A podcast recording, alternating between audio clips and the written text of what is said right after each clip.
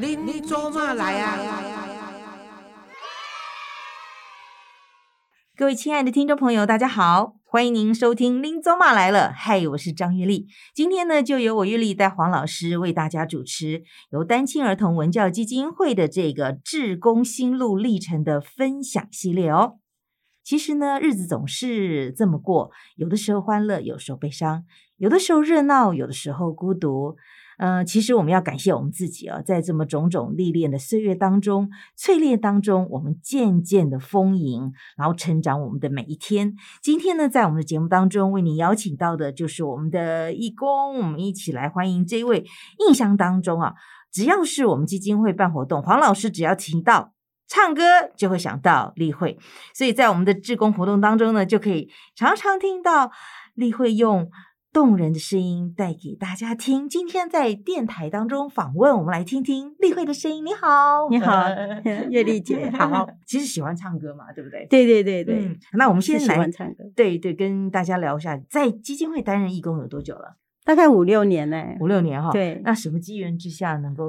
就是黄玉娥，她就是在合唱团里头，就是很琢磨嘛，在然后在合唱团里面，她在合唱团，那她邀我要来进这个合唱团做一个演唱，因为我们年底那时候都有募款唱会要上台，所以她跟我这样讲，那因为。合唱团，我本身自己也有在外面有参加，我就一口就答应，嗯，所以我就参加了那个年底的那个募款参会的合唱。哦，合唱团的团员介绍就加入了，对我加入，对，然后就加入这样义工的行业。我们先来聊聊，你会什么时候会想要参加这个合唱团？你参加了几个合唱团呢？其实等于说两个了，对不对？对，两个，原来一个跟。现在这个一个，那因为我还在工作，我也非常忙，所以我后来就合唱团这边我帮忙那一次的募款参会之后，我就有先我是没有再继续，不过黄老师就是也知道。就是每次要唱歌，他就会点我说：“是不是上来唱一下？”这样子，对对对对。什么时候对歌唱有兴趣，或是其实歌唱是让你心情很愉快的一个很好的方式？其实唱歌真的是健身。嗯，那我觉得这是天分，就是我对音感非常的好。听歌吗？对，从小有学过什么钢琴或什么就乐器之类的东西吗？没有家境，在那个当下五零年代实在是没有这样的环境。可是我就是对节奏、对那个音感很好的。就啊，我声音也许你就可以这样，哎，就就哼起来了。是是是，我听个一两遍，我大概就可以抓住旋律跟唱歌。然后我自己声音刚好也是也还算可以，就是属于就比如你唱歌是属于高音高音，对。你比较喜欢，比如说合唱团里面有分艺术歌曲，或是一般的这个古典、流行啊，或者甚至都有嘛？对，那你你比较喜欢？我其实都还蛮喜欢的，这两两种我都有唱过，我是觉得还蛮喜欢的。唱歌对我而言，私底私底下自己喜欢唱歌的话是唱什么？哪一类型？流行，就是流行。以前我们早期不是民歌吗？对对，那就民歌或者是音音乐的歌都很喜欢嘞。对我英文我。国中的时候，都唱英文歌，为了练一练习那个英文，刚好英文就学好。是是是，对这个现在可不可以这样叫好民歌？我们就就唱一句你最喜欢的，比如说谁的歌手谁的歌，然后我们唱一句来听听看好不好？以前如果说在活动上面唱的话，黄老师最喜欢你唱什么歌？哦，黄老师就是有点我上来唱那个。春景青春梦就是潘越云那个，我觉得那首歌歌词本身就很有女性代表。两句两句来，solo 清唱哦。送你个回家头，我头阮对你走。哎呀，不好意思，因为临时被我揪来，不好意思，谢谢谢谢 啊，掌声鼓励一下，谢谢。就是声音，其实声音就是听音色就知道了，对不对？就好听好听。谢谢。那今天谢谢我们的李慧来到我们节目当中，然后跟我们聊聊你自己个人好了，喜欢唱歌，但是我想就就说我们的开场说的人生当中一定会有开心或不开心的地方，对。那分享一下我们的人生低潮的时候是在你的哪一个阶段呢？我觉得印象很大的是。在那个国高中要升大学那一次，嗯，因为老师跟我说我我至少是正大以上，然后可是我那我真的没有考好，我不知道为什么我没有考好，家境又不大好，所以我就我觉得那个时候对我而言是一个有一点是一个挫折。那当然也就这样走过来了。嗯。另外一个就是因为我比较晚婚，所以嗯。就是我的女儿在那种青春叛逆期的时候，嗯。我我在那个当下其实有点很下课，就是我们都很认真，可是我发现。那个当下我是还没有加入自工，嗯所以如果说我当时是有黄老师能够有黄老师在，那个感觉应该会是不一样。不过我还是走过来，就是孩子的叛逆期给我很大的那个震撼。是你好像是自我要求是蛮高的，比如说考试的话，嗯，结果后来你你念了什么学校？我后来念中兴大学已经会计很好了，系，可是哦我我们还重考嘞，哎呦，我跑去念夜间部，我我的我的同学，我的同学念台大政治系，他在第二年的的大学联考放榜，他跟我说你今年考怎样，我根本没有去考，因为我家境也不大好，觉得没有那个环境，我不敢这样再去做什么重考啊，或者或我就直接念了又浪了。费时间又浪费是是是对不对对对然后我们都还要补习对对对之类的不。过走不同的路，看不同的风景，也是一种很棒的选择。那你你白天还可以上班啊？那时候有有，那个时候当然要去上班，自己要争取自己的那个学费嘛。就是你一定要靠自己啊，在我们当毕业之后，才靠自己，毕毕业前都靠其他的，所以你 念书都其实就已经靠家里了是哦很厉嗯害对对，那你都从事哪一方面的工作呢？你说你现在还在工作哈？啊？我现在是在南山人寿那个业务，是那，我已经做了二十八年了。哇，对对对，我也是资深，对对但是要给，人家一个诚信可靠，然后是就永远依赖着你。对对对对，那那嗯这是自己本身的个性。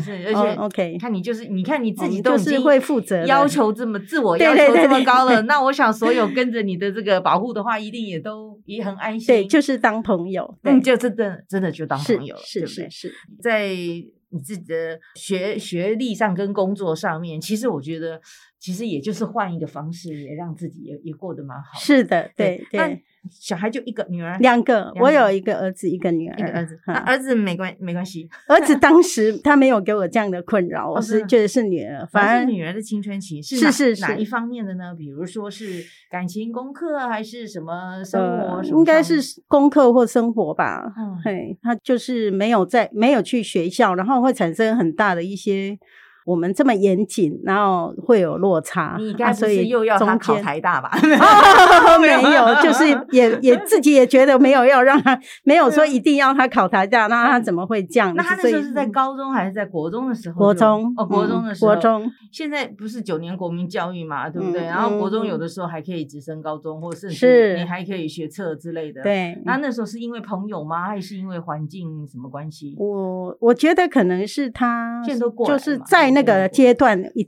可能是受到那种朋友之间的同才啦。嗯，哈，对，现在都 OK，现在现在都 OK 我。我是月底确诊，还有劳我家儿子跟女儿照顾你。啊，对他们 非常细心的照顾我们两个。然后我们是十天嘛然后你们俩我们你住在跟我跟我先生，那我们因为两个都确诊然后我们住住在在一起，我们都住在一起呀。那怎么办？他就你所以我们关在房间，然后他他就照顾啊，我女儿很贴心，进对对对对，送进来，然后消嗯毒，我们怕传给他，结果我们他们两个也都没有被我们那个对对对，。现在他们两个几岁了？二十六、二十四，二十都上班了，现在在上班，现在都上班对对了对对对对，好。那个时候女儿叛逆的时候，你是跟她用什么方式来进行沟通，或者是你怎么去处理那个事情？我用写信或者是用口语的跟他表达，可是其实那个都没有很大的帮助，嗯哼最后都是让用时间换那个整个的空间，对然后他们会更长大，他也会更了解，对。哦所以你没对我有，就是也不要。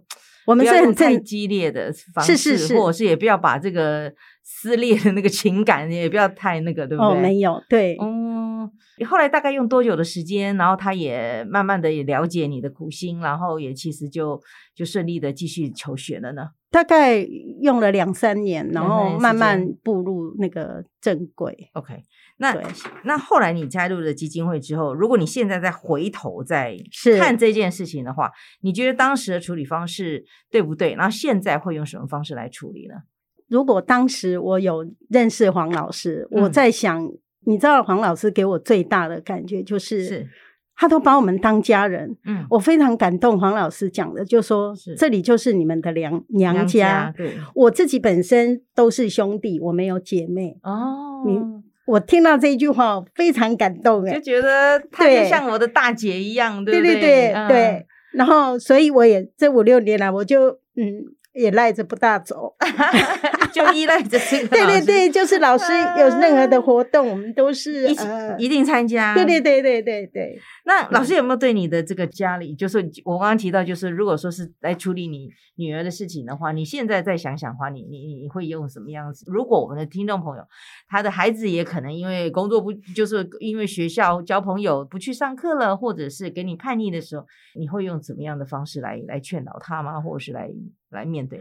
我觉得自己本身父母要有资源，当然也有一些朋友的帮忙，可是嗯我觉得专业很重要。所以嗯当时如果我我是跟黄老师有这么 close 的话，嗯，我觉得我一定会向黄老师求援。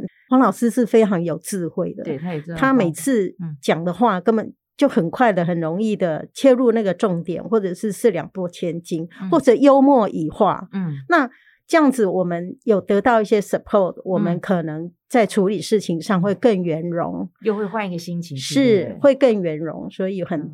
嗯我觉得能够就认识黄老师好啊，真的很你不去上。课，那我们两个就去逛街。是是是类似类似啊，你逛完了之后啊，你可以回去上课了嘛，对对就类对可能不一样种的对然后就陪你，就看看你女儿到底在想是是些什么，或要些什么对东西。对对对，好。那我想最后让你能够把这个呃低潮的这些呃情绪呃挥开，然后再站起来的话，是用用是什么样的方式？因为那时候你还不认识黄老师嘛，对不对？嗯。我就说，因为时间，然后我我女儿也有一些改变，然后我嗯。自己也调整一些心态。嗯。因为我本身是佛教徒，我觉得其实佛教的很多的理念，我在当下没有把佛法带进来。还好，我当时就这样慢慢的也是走过来，然后一切相信因缘，所以、嗯。那我们是很正常、很正派的家庭，是是。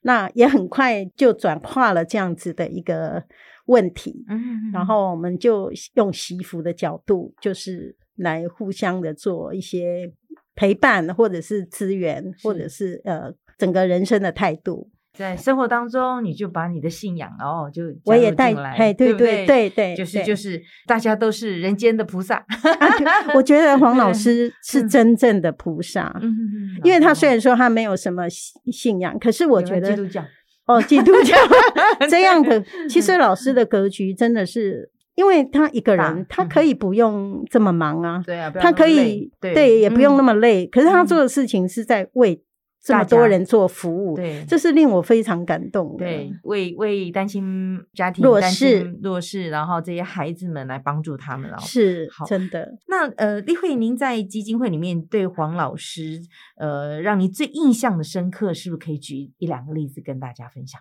嗯，我觉得黄老师真的是非常的幽默。然后我另外有一点就是，嗯我我觉得黄黄老师帮我们这些志工，嗯是很落实的当家人。是，他曾经在台上讲说，嗯你们有任何的问题都可以来问我。嗯嗯嗯，然后他他他就开玩笑说，我没有收什么费用啊，是咨询费啊。对对对，可是你知道那样花很多的时间，而且每一个人他大概都会清楚的知道他的一些问题案例啊然后他会给予一些协助。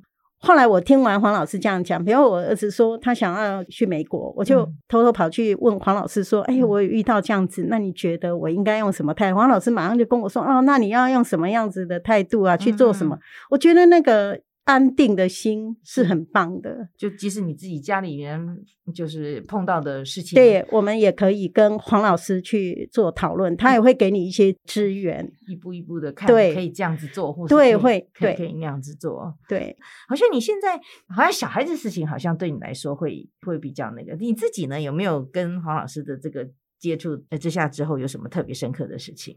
因为黄老师，我记得我第一次来的时候啊，嗯他跟我拥抱，他就说逢凶化吉。我说，诶，怎么有这种？逢凶化吉，对，就是我们 我们的凶啊，要我们抱起来啊。哦哦哦胸部的胸，逢对凶化吉。那个黄老师也是很很雄伟啊。是是，但是我觉得，就是我我就感受得到说，其实黄老师他他是一个公众人物，又这么有名，嗯。可是对于我们这个新新进来的自工，他一样也是很亲切。对，然后他每次我们有就是自工的聚会，嗯。他就马上就说一定有一个主题，他嗯觉得应该要给自工有一些学习成长。我觉得这个是真的非常了不起的，嗯。在我看来，就是他处处做很多事都是为了别人。其实我们上了很多课程啊，你觉得什么什么课程对你自己自己来说是最有用的？刚好在可以用在你的生活当中，或是在你的职场上面。嗯，我觉得黄老师每次都给很多不同的主题耶，嗯然后他他会让我们在这个主题上去做成长。嗯另外还有一点就是说，有一次他比如说我们自工里头有一些什么，他就会想办法说，呃，让他说出来他的心中的那个结，然后大家他就说叫我们大家去拥抱他。我觉得嗯其实黄老师这样做，就是让当事人心里也比较宽敞，放下，然后，嗯然后对，然后大家也都能够有机会去了解或表达，我觉得这这是很家人的一种表现啊。嗯所以我觉得其实黄老师非常的贴心。对，其实有有有时候参加一个团体，可能那每个人的心态都不一样。有些人是来帮忙的，有人是来看戏的，有些人是来玩的。但是真的如果碰到事情的话，也希望就大家能够放下来，然后想要说的勇敢的是说出来，对大家能够帮你的，大家就不同的想法，然后最后老师也会来来对给你做一个一个总结，甚至会给你做一个建议，对？而且另外一点，我觉得我从参加基金会的这个自工的活动，我觉嗯得我觉得施比受是更有福。可是我觉得我没有做什么施，我反而都嗯是一直在受，因为黄老师的非常体贴，而且很细心。嗯他呃有逢年过节，他也想到我们，比如说一个募款参会的活动，嗯我们才小小一个帮忙，他就说他要请我们吃饭。嗯那我是觉得说，我们其实是真的很愿意来做帮忙。可是我觉得黄老师他就很贴心跟细心的去照顾到说，觉得每一个人都对他帮忙，他就应该要回馈。我觉得很不简单哎、不会啦，不是像我们台上看到嗯啊、他好像就是很强势啊。可是那个思路是非常清楚的。可是每一次活动，甚至每一次的演出，如果没有义工的这样子的大家热心的来参与的话，就是少了一个人在门口招呼带位置，或者是少了一个人在台上为我们演出，哎，我们的活动就失色很多了。所以再怎么说，这也是对对不对？每次都要谢谢所有义工扮演的不同的角色，嗯然后在基金会里面，然后即使是来参与活动，就是大家一起成长。然后也带着大家，就是有机会的话，就是带着社会大众，或是帮助这些弱势团体也一一起来成长。那黄老师在你心目当中是什么样的人？来为大家描述一下。嗯，我觉得黄老师是、嗯是我心目中的神呢、而且他是我我感觉女是神，我觉得他是大家的靠山。他他就是像个大树一样，对不对？他真的是，因为他嗯他给你心灵上的一个安定，而且他照顾到这么多的人，所以我觉得黄老师实在是很很了不起的女性。嗯，对嗯对，那有没有什么话要对黄老师说，或者是你自己的这个感言？嗯呃，我是真的是由衷的要非常的请黄老师一定要注意自己身体健康。我觉得身体健康是最大最大需要去注意。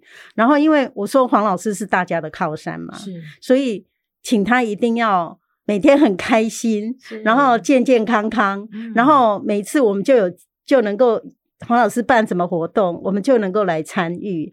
然后呃，如果说这样是对于那个弱势的团体有一点小小的帮助，也是嗯我们所很乐意来做的一件事情。对对对，哎，我要祝福黄老师哦，身体健康。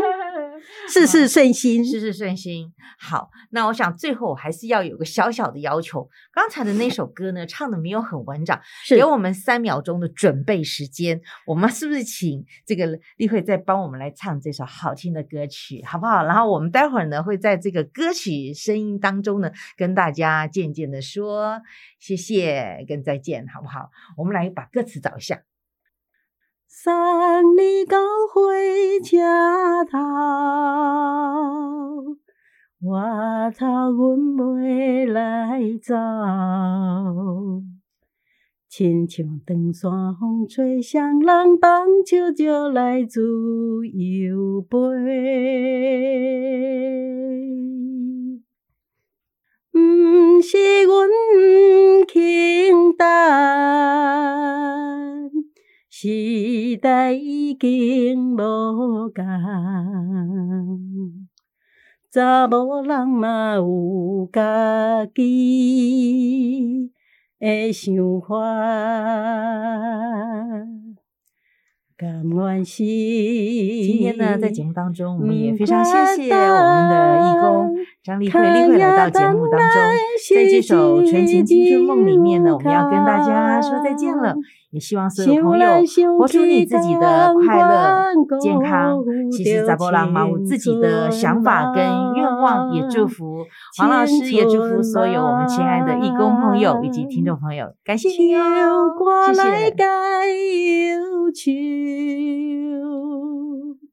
歌声是真温柔。查某人嘛有家己的愿望。谢谢谢谢。谢谢。谢谢谢谢谢谢。